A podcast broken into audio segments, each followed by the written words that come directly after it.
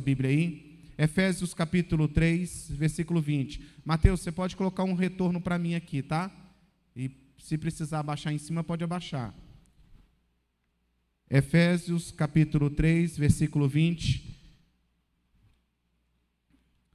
Essa semana eu tive na rádio e um dia eu falei sobre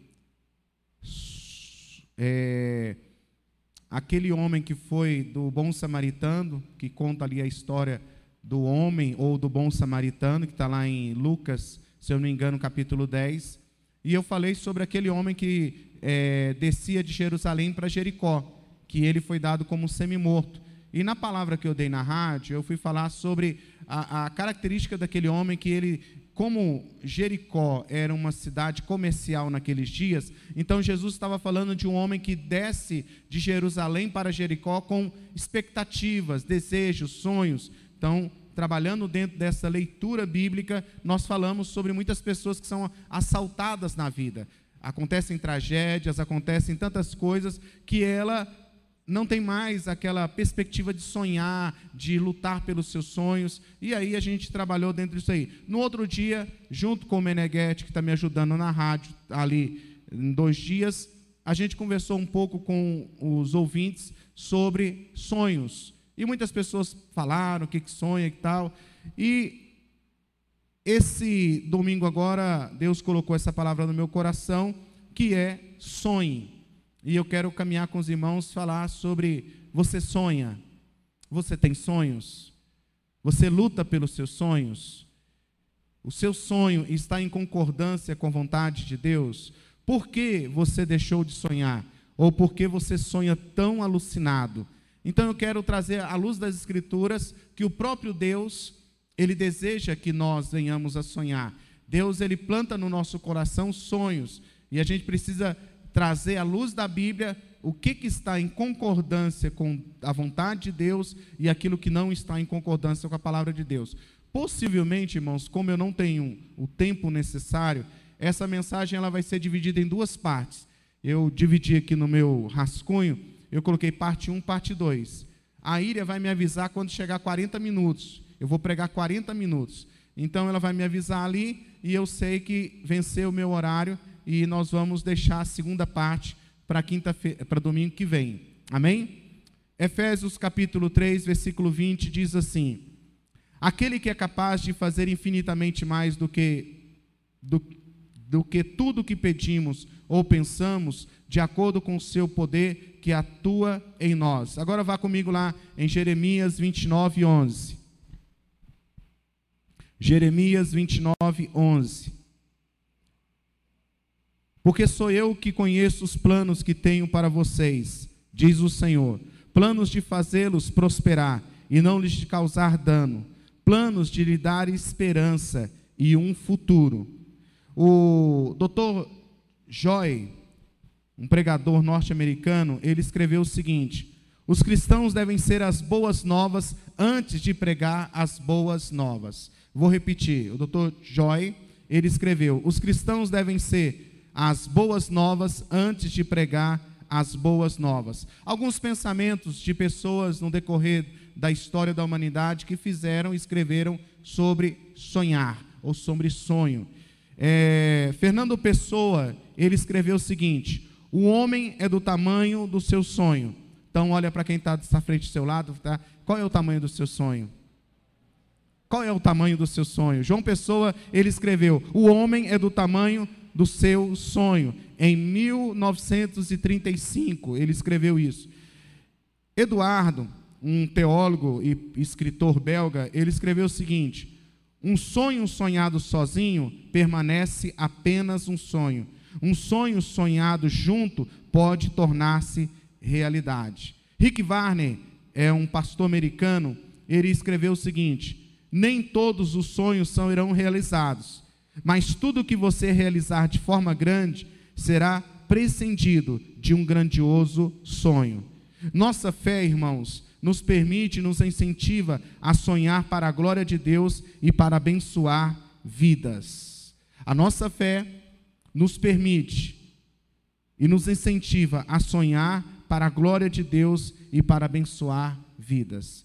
Um sonho focado apenas em si mesmo é um sonho muito pequeno. Mas um sonho que você sonha, em que vai abençoar mais e mais vidas, esse sonho é grandioso e é para glorificar o nome de Deus. Por quê? Porque você é um ser espiritual, você é imagem de Jesus, você é semelhança de Jesus, você tem o DNA de Deus dentro de você, você é batizado com o Espírito Santo e Deus ele quer que você viva o propósito dele nessa terra, porque quando ele fez você na eternidade, ele tem um sonho com você e que você viva esse projeto, esse destino que Deus tem para você todos os dias da vida. Aleluia! Então, não pare de sonhar, acredite nos sonhos de Deus para a sua vida. Deus mesmo colocou sonhos que, aos seus olhos, parecem muito complicados, parecem difíceis, mas é por isso que nós estamos nessa noite aqui para saber primícias, saber princípios, saber primacias que nos leva a sonhar em concordância, na concordância da vontade de Deus. Então, ao sonhar, irmãos, não despreze os pequenos começos. Todo aquele que hoje é grande, um dia foi pequeno. Repita comigo. Todo aquele que é grande, um dia foi pequeno. Muitas vezes nós olhamos grandes instituições, e eu gosto muito de observar o Luciano Hang, né? Que ele sempre está incentivando pessoas que estão é, investindo em emprego, em comércio, investindo. E eu vejo o seguinte: uma pessoa rica como ele é, uma pessoa bem-sucedida como empresário, normalmente ele levanta quatro horas da manhã para poder visitar as suas lojas, para poder ter o corpo a corpo com as suas empresas, e ele diz o seguinte: ele começou pequeno, e ele, para poder dar um salto, ele vendeu o único carro que ele tinha, porque ele acreditava no sonho que ele tinha, naquilo que estava no seu coração, então ele realmente ele valorizou o pequeno começo. Ele diz em, nos seus depoimentos que cada centavo, cada negócio feito era uma vitória, um passo que ele dava diante daquilo que ele tinha no seu coração de se tornar a maior rede de lojas no Brasil e na América Latina. Aleluia! Então, ao sonhar, não despreze os pequenos começos. Eu disse para uma pessoa que está aqui, e vou dizer o nome que ela me dá liberdade, a Bruna.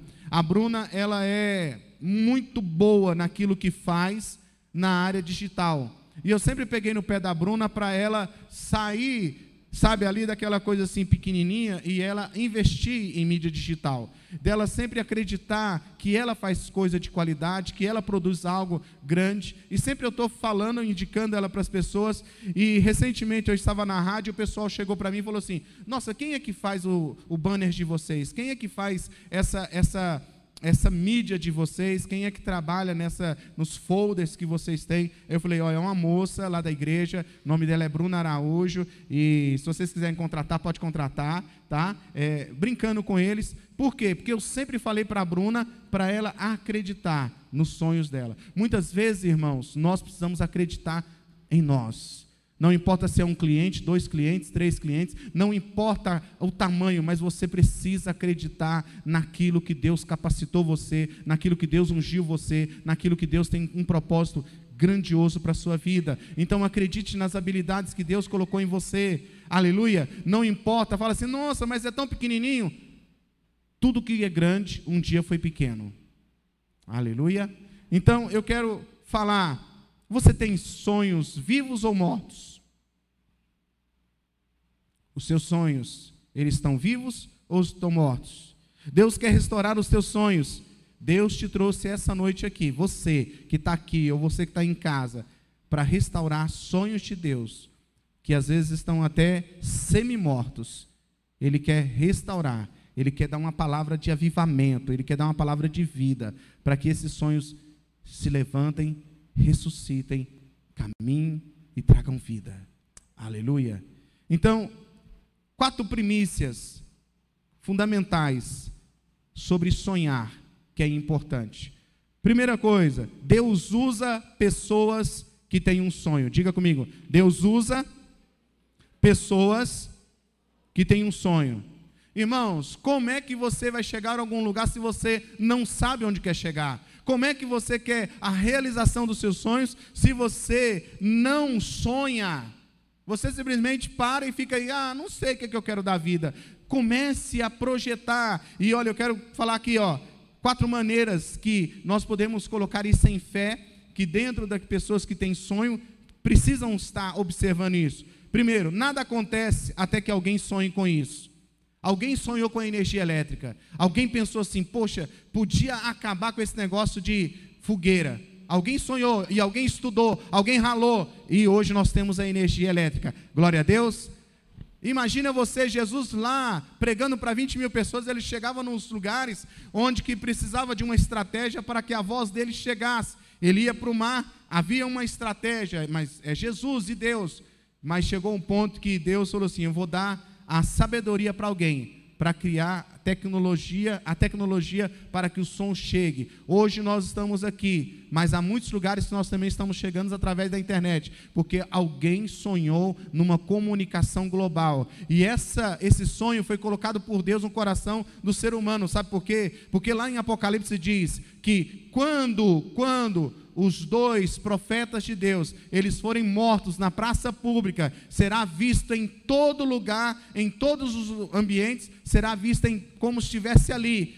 E irmãos, isso era escrito há mais de dois mil anos atrás, mas Deus já sabia que haveria um tempo, que haveria uma tecnologia, onde a profecia se cumpriria e todo olho veria, veria, olharia estaria contemplando com seus olhos a profecia se cumprir. Para aqueles dias era algo louco, mas alguém sonhou e foi atrás disso. Segundo, uma pessoa que nunca, uma pessoa nunca será maior do que o seu sonho.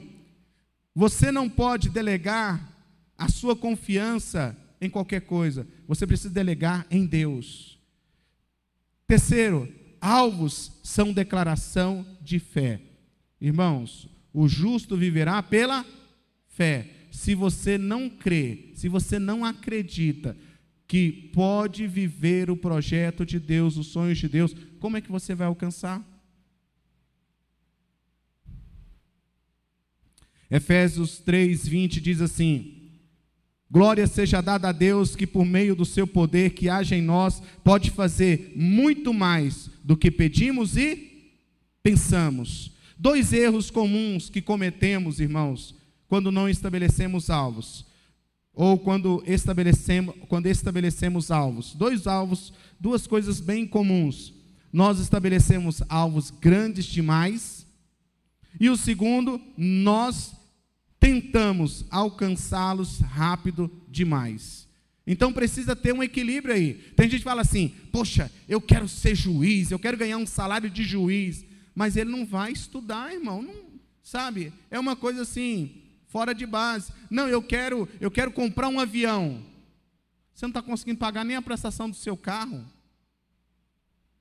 Então eu preciso realmente estabelecer alvos que sejam alcançáveis. Não é falta de fé, é equilíbrio. Eu preciso saber que eu preciso caminhar em fé, mas eu não preciso caminhar na maionese. Eu preciso caminhar em fé, sabendo que Deus pode fazer infinitamente mais do que pedimos ou pensamos, mas Ele vai trabalhar dentro da minha realidade.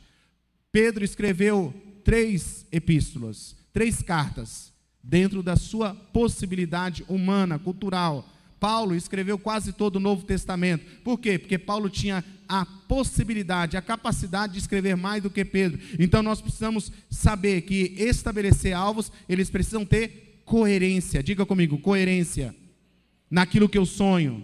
Amém? Irmãos, tem coisas que você sonhou lá quando você era adolescente, pequeno, que é fora da sua realidade de hoje. Atualize, dê um F5, atualize isso e traga para a realidade de hoje. E segundo, não queime as etapas. Diga comigo, eu preciso viver os processos de Deus para minha vida. Diga aí, eu preciso viver os processos de Deus para minha vida. Irmãos, quantas pessoas querem quebrar, querem pular os processos de Deus? No reino de Deus é diferente no mundo comum. No reino de Deus há um processo de Deus para ser vivido a cada dia. E deixa eu dizer uma coisa para você: se você não vive o processo de Deus, pode ficar tranquilo que a fila vai ficar voltando, vai voltar, vai voltar. Sabe por quê? Porque Deus é seu pai. E como seu pai, ele quer que você alcance o sonho, o projeto, mas de maneira correta, para que você possa ser também um abençoador de outras pessoas. Amém? Então, é, é muito importante que nós, ao considerar quando estabelecemos alvos de crescimento, eu preciso pensar quanto tempo pretendo investir. Quantas pessoas eu poderei contar com esse alvo? Irmão, você que é casado, tudo que você for fazer na sua, tudo que você for fazer na sua vida, não tem como não colocar a família. A família está envolvida, faz parte. Não tem, não, para quem casa, irmãos, é é isso aí agora, e você precisa juntar-se com todas as forças de vocês e viver o projeto de Deus juntos. Quando nós estamos no ministério, nós temos aqui o pessoal do, do som, pessoal da mídia, louvor, lá fora, irmãos, ah, aproveitando isso. Irmão, quando você for estacionar a moto, estaciona a moto do lado de cá. Estaciona do lado de cá, porque há uma onda aí na cidade de roubo de moto na porta da igreja. Então, graças a Deus, nós temos os centuriões, sob a liderança do Aldair, e nós temos pedido, às vezes o irmão chega, estaciona a moto lá de lá. E os irmãos podem observar que a fila é longa, os carros são longos, o estacionamento agora está liberado. Mas eu quero pedir para os irmãos, estaciona do lado de cá. Essa frente aqui nós deixamos para estacionar motos. Por quê? Porque o pessoal chega ali, coloca a chave, hashtag partiu, e irmão, depois é só milagre de Jesus. Caso contrário, então, nós estamos aqui funcionando hoje como igreja, ativa, viva, porque tem gente que a gente pode contar.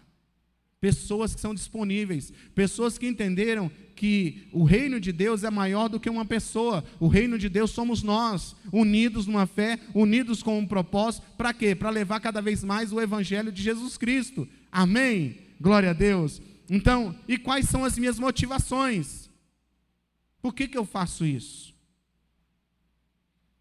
A Eliane falou uma coisa aqui, que ela abriu o coração dela, que é muito importante. Cadê a Eliane? Deus, Deus usando uma pessoa, falou: essa não é a Eliane que Deus conhece. Então, não é uma coisa de pessoas, a culpa não é de pessoas, a culpa eu tenho que olhar dentro de mim. Por que, que eu estou reagindo dessa forma? Por que, que eu estou e assim? Por que, que eu estou reagindo dessa forma? Por que, que é assim? Por que, que está acontecendo assim? Eu preciso o quê? Olhar para dentro de mim, fazer uma avaliação e voltar ao primeiro amor. Quem pode dizer amém? Quem pode dizer amém? Eu preciso, irmãos, eu tenho que parar de essa síndrome de Caim, essa síndrome de, de, é, de Eva, de Adão, essa síndrome de Adão, de procurar um culpado e assumir as minhas responsabilidades, porque isso faz parte da nossa caminhada. E quando eu tiro isso da minha vida e eu me disponho a caminhar dentro do propósito de Deus, dentro da vontade de Deus e deixar Deus me curar, tudo é diferente. Aleluia? Então eu preciso isso. Então Deus usa pessoas que tenham sonho. Quem tem sonho aqui? Quem tem sonho aqui? Quem tem sonhos segundo a vontade de Deus? Aleluia. Segundo, Deus usa pessoas dispostas a arriscar e a falhar.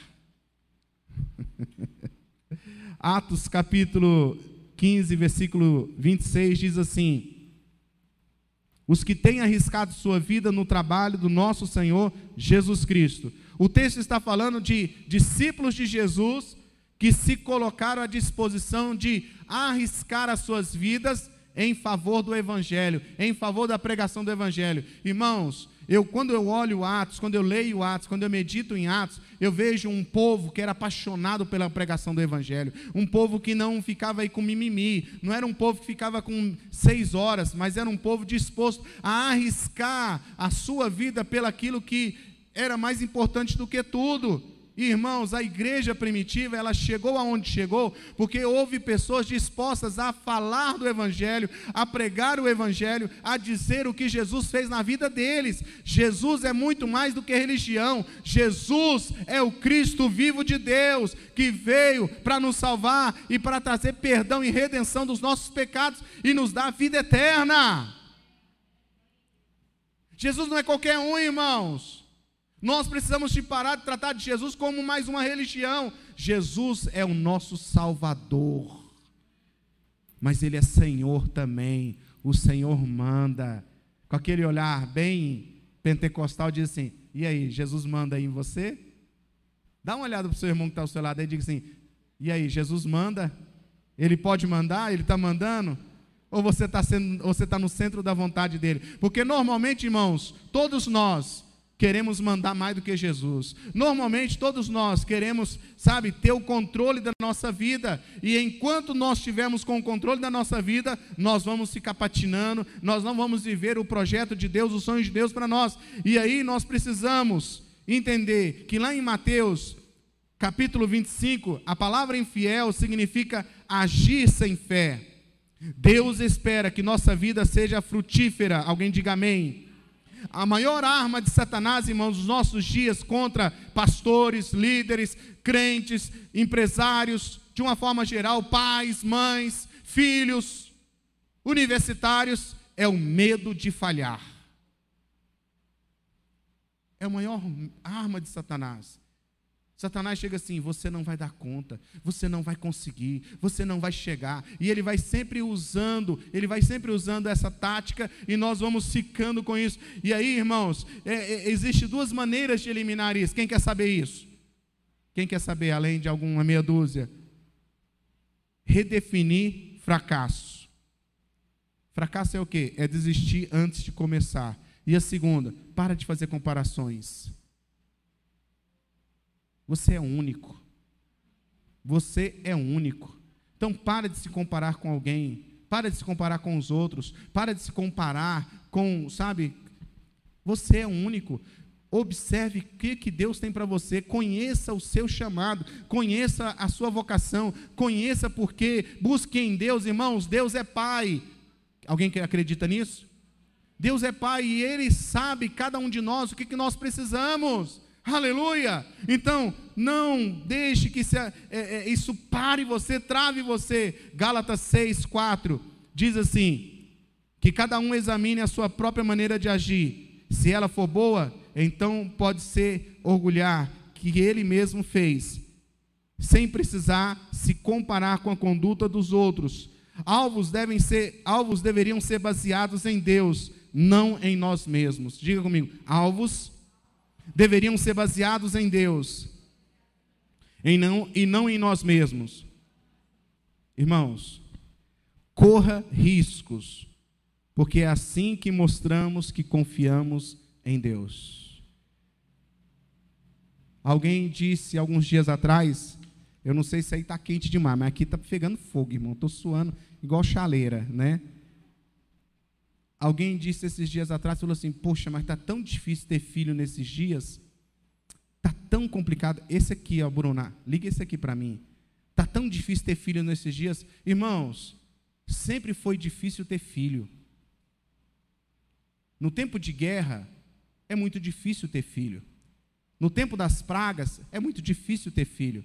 No tempo da igreja primitiva, era muito difícil. O, apó, o próprio apóstolo assim: ó, é aconselhável que se você puder, se você segurar a onda, nem case, por causa do tempo que estamos vivendo. Então sempre vai haver dificuldades, sempre vai haver situações que, se você olhar naturalmente, você não sai do lugar, mas você precisa caminhar em fé, sem medo de errar, sem medo, sabe? E quando errar, dê um passo para trás e volte a caminhar novamente. Quem está me entendendo? Irmãos, ninguém acerta sempre. Ninguém acerta sempre. Eu sempre gosto de falar, por esses anos que nós estamos aqui na Ágape, nós já erramos várias vezes. Erramos várias vezes. Mas nós mais acertamos do que erramos, para a glória de Deus. Então, se não errar, não tem como você corrigir para fazer o que é certo. Amém? Porque vai chegar aquele momento que Deus vai deixar você tomar a decisão. Ele vai mostrar os caminhos, vai mostrar a direção e você vai ter que fazer escolhas difíceis, mas que são necessárias. Terceiro, Deus usa pessoas que esperam crescer. Deus usa pessoas que esperam crescer. quem sonha, cresce, porque ele não fica estagnado. A diferença entre vencedores e perdedores é a atitude positiva. O perdedor é mais ou menos como aqueles que têm a minha idade. Tinha um desenho lá do Zé Buscapé, acho que é Zé Buscapé, né? Zé Buscapé. A Cleide balançou a cabeça, ela é da minha época, né? Então, tem a época do.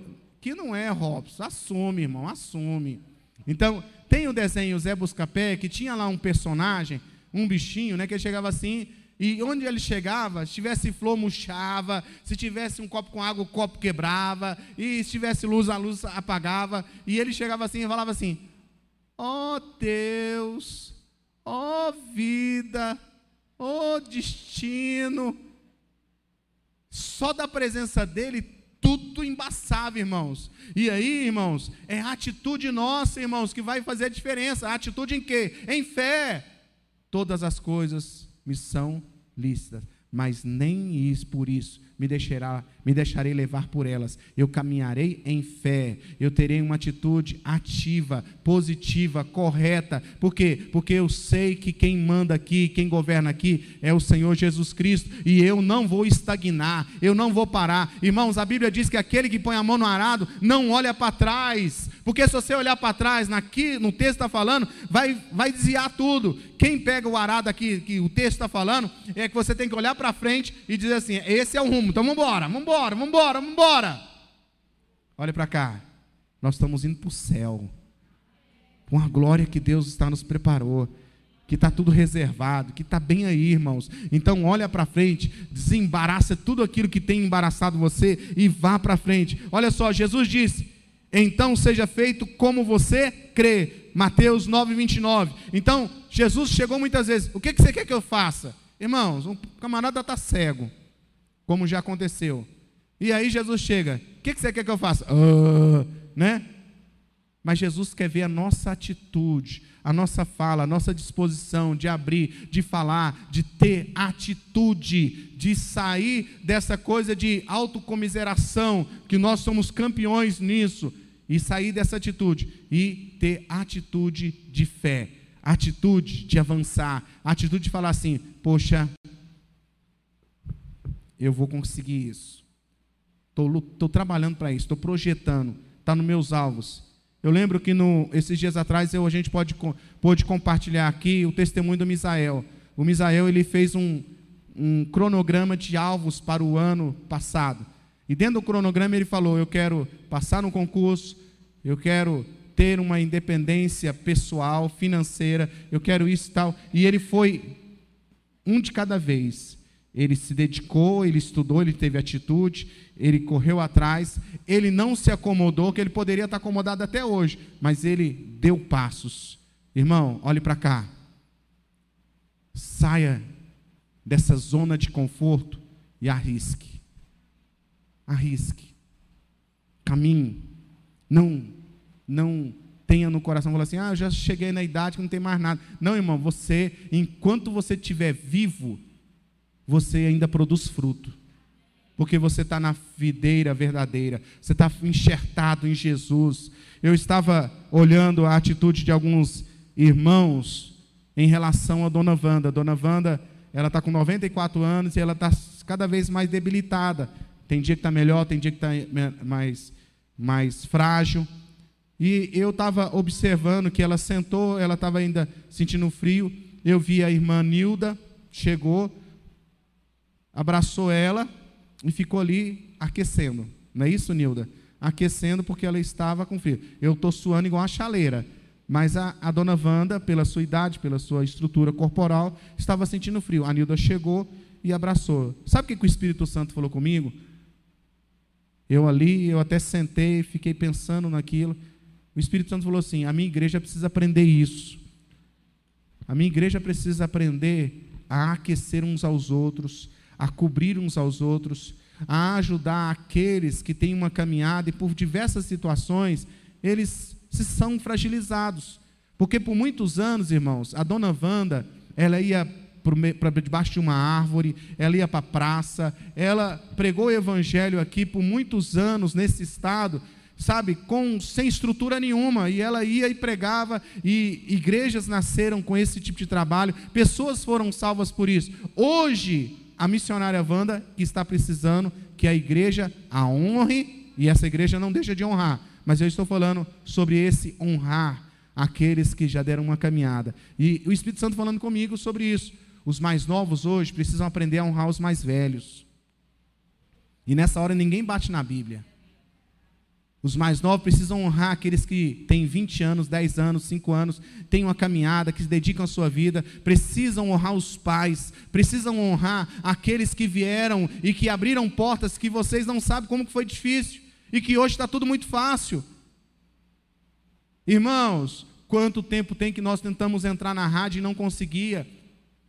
Quanto tempo tem? E recentemente, o que aconteceu? Sabe o que aconteceu? Nós fomos convidados, nós fomos convidados. Eles chamaram, ó, nós queremos que vocês venham para a rádio, que vocês estejam aqui, façam um programa com a cara de vocês, fala o que vocês quiserem. Em outras palavras, pregue o evangelho, as portas estão abertas. Mas alguém veio antes, alguém, a gente foi conhecer a história, teve alguém que insistiu, teve alguém que dedicou, teve alguém que ficou ali, ó, plantando mesmo, até onde nós chegarmos. Você mostrou foi o relógio? Não? Graças a Deus. Então, nunca deixe uma situação impossível intimidar você. Porque o impossível de hoje, diga comigo, o impossível de hoje é o milagre de amanhã. Irmãos, o impossível para você hoje é um milagre de Deus amanhã. Você precisa caminhar, você precisa crer. Deus vai fazer coisas grandiosas com a vida daqueles que sonham, com a vida daqueles que acreditam que Deus ainda faz milagres, prodígios de maravilhas. Aleluia! Espere, irmãos, que Deus vai ajudar, Deus vai orientar, Deus vai te dar graça, Ele vai fazer com que você viva intensamente toda a vontade dEle, mas esteja nele. Porque às vezes eu quero viver aí como aqueles alucinados. Não, irmão, pega num chifre do boi, olha o tamanho dele, não é Cássio. Cássio sabe o que eu estou falando. Pega, ó, dá uma olhada, uma fixada assim, no tamanho do boi, e pega no chifre dele e derruba ele. Talvez ele vai te derrubar, talvez ele vai, ele vai passar vergonha em você, mas não tenha medo, porque uma hora ele vai cansar e você não vai cansar, porque aqueles que se esperam no Senhor renovam as suas forças, renovam as suas forças, aleluia. E para terminar hoje, Deus usa pessoas que nunca desistem. Jesus respondeu em Lucas 9:62, 9:62. Quem começa a arar a terra e olha para trás não serve para o reino de Deus. Não desista nas trevas do que Deus te deu na luz. Não desista nas trevas do que Deus te deu na luz. Grandes homens são pessoas comuns com uma extraordinária quantidade de determinação. Foi Deus que preparou você, um homem comum, uma mulher comum, e colocou o Espírito Santo de Deus nele, soprou em você e te capacitou com habilidade sobrenatural para que você não continuasse uma pessoa comum, mas que fosse uma pessoa sobrenatural na presença de Deus, nas mãos de Deus, para fazer coisas extraordinárias. Irmãos, quem são os apóstolos? Homens comuns. Quem são os profetas? Homens comuns. Se fosse hoje escolher os apóstolos pelo jeito que a turma aí faz seleção de habilidades, nenhum apóstolo seria escolhido, a não ser Judas. O único que seria escolhido dentro da sociedade de hoje seria Judas. Os demais não. Mas Jesus, ele escolhe pessoas comuns para serem pessoas extraordinárias. Você não será um fracasso até que você desista sempre será muito cedo para desistir. Não desista nunca. Provérbios 24, 16 diz: A pessoa honesta pode cair mil vezes, que sempre se levanta de novo. Você será criticado injustamente, você terá problema com pessoas e tem coisas que não serão resolvidas, tem coisas que, que serão resolvidas, e Deus vai agir nessas situações. Você cometerá erros tolos, seus sonhos serão tão grandes que você fracassará, a menos que Deus faça um milagre nisso aí. Tudo é uma questão de confiança em Deus. E não você paralisar, mas de você caminhar. Irmãos, Efésios 2, versículo 8 e 9 diz assim: Porque vocês são salvos pela graça por meio da fé, e isso não vem de vocês, é dom de Deus, não por obras para que ninguém se glorie. Colossenses 2:6 diz assim: Portanto, assim como vocês receberam a Cristo, o Senhor, continuem vivendo nele. Graça, Deus escolhendo, Deus escolhendo e usando você. Diga comigo, graça. Deus escolhendo e usando a mim. Fé. O que você está esperando que Deus faça em seu ministério? O que, é fé? Dentro do que nós estamos falando, é você esperando o que Deus vai fazer para que Ele realize esse sonho. A única coisa sobre qual você tem total controle é o quanto você confia em Jesus.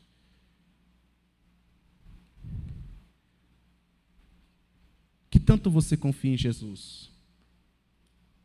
Porque o milagre de Deus está disponível a todos. Sim ou não? A ação de Deus está disponível a todos. Sim ou não? A salvação de Deus está disponível a todos. Sim ou não? Mas passos de confiança é você que vai ter que desenvolver.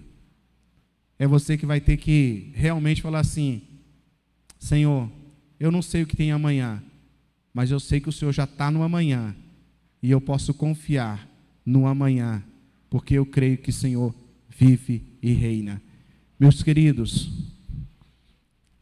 estamos vivendo um tempo de avivamento. Deixa que o pessoal da filmagem se vira.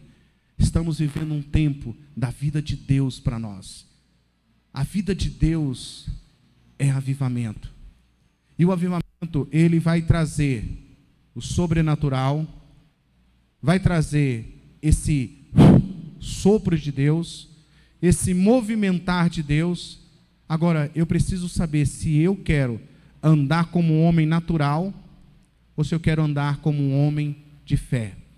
Um homem que acredita no sobrenatural, que acredita realmente numa palavra profética. Você não está nessa tarde aqui porque simplesmente você escolheu estar. Você está aqui nessa tarde início de noite, porque Deus chamou você e falou assim: Eu tenho uma palavra de fé para o seu coração. Você já pode ter errado, você já pode ter falhado, você já pode até ter várias situações adversas, mas você não pode parar de sonhar. Você não pode parar de sonhar. É tempo de você sonhar os sonhos de Deus para a sua vida. É tempo de você sair do lugar que você foi paralisado e dar passos de fé. Irmãos, quantas vezes eu pensei na minha vida, falei assim, e agora? O que, que vai ser? Como vai ser? E eu dizia: Eu só tenho um Senhor. Eu só tenho a minha esposa e o Senhor. E agora? Como vai ser? E aí sempre vinha aquela música: Não desista, não pare de lutar. Os sonhos de Deus nunca vão morrer. Você está aqui porque Deus sonhou com você. Você está aqui porque Deus tem um projeto com você. Você tem essas habilidades sobrenaturais porque Deus quer usar você do jeito que você está. Ele está trabalhando a cada dia para quê? Para que você realmente faça coisas extraordinárias para o reino dele. Mas não é tempo de desistir, não é tempo de parar, não é tempo de dizer assim: ah, eu não sei o que vai ser, eu não sei o que vai acontecer. Irmão, realmente o amanhã pertence a Deus, mas o dia de hoje você pode viver passos de fé passos de fé, passos de confiança, passos de credibilidade no que Deus pode fazer. Diga a Ele, Senhor, o que o Senhor quer de mim? Porque eu estou aqui. Faz o teu querer na minha vida, faz a tua vontade na minha vida, porque eu não vou viver para mim mesmo, eu vou viver para a glória de Deus e que todo o projeto de Deus para a minha vida vai se cumprir em nome de Jesus. Se coloque de pé. Se tentaram matar os teus sonhos, sufocando o teu coração, se lançaram você numa cova e ferido perdeu a visão. Se tentaram matar os teus sonhos, sufocando o teu coração. Se lançaram você numa cova e ferido perdeu a visão. Não desista, não pare de crer. Os sonhos de Deus jamais vão morrer. Não desista, pare de lutar, não pare de adorar. Levanta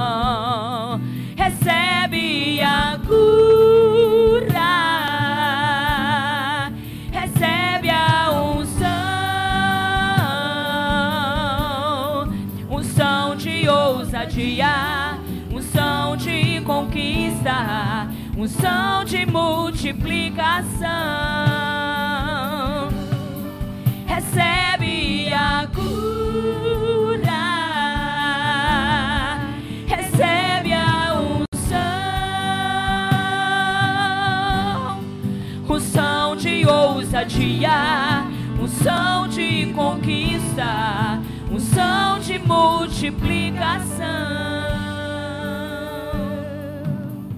Não desisto, não paro de crer. Os sonhos de Deus jamais vão morrer. Você pode dizer isso? Não desisto, não paro de lutar, não paro de adorar. Levando os meus olhos, levanto os meus olhos e vejo. Deus está restaurando os meus sonhos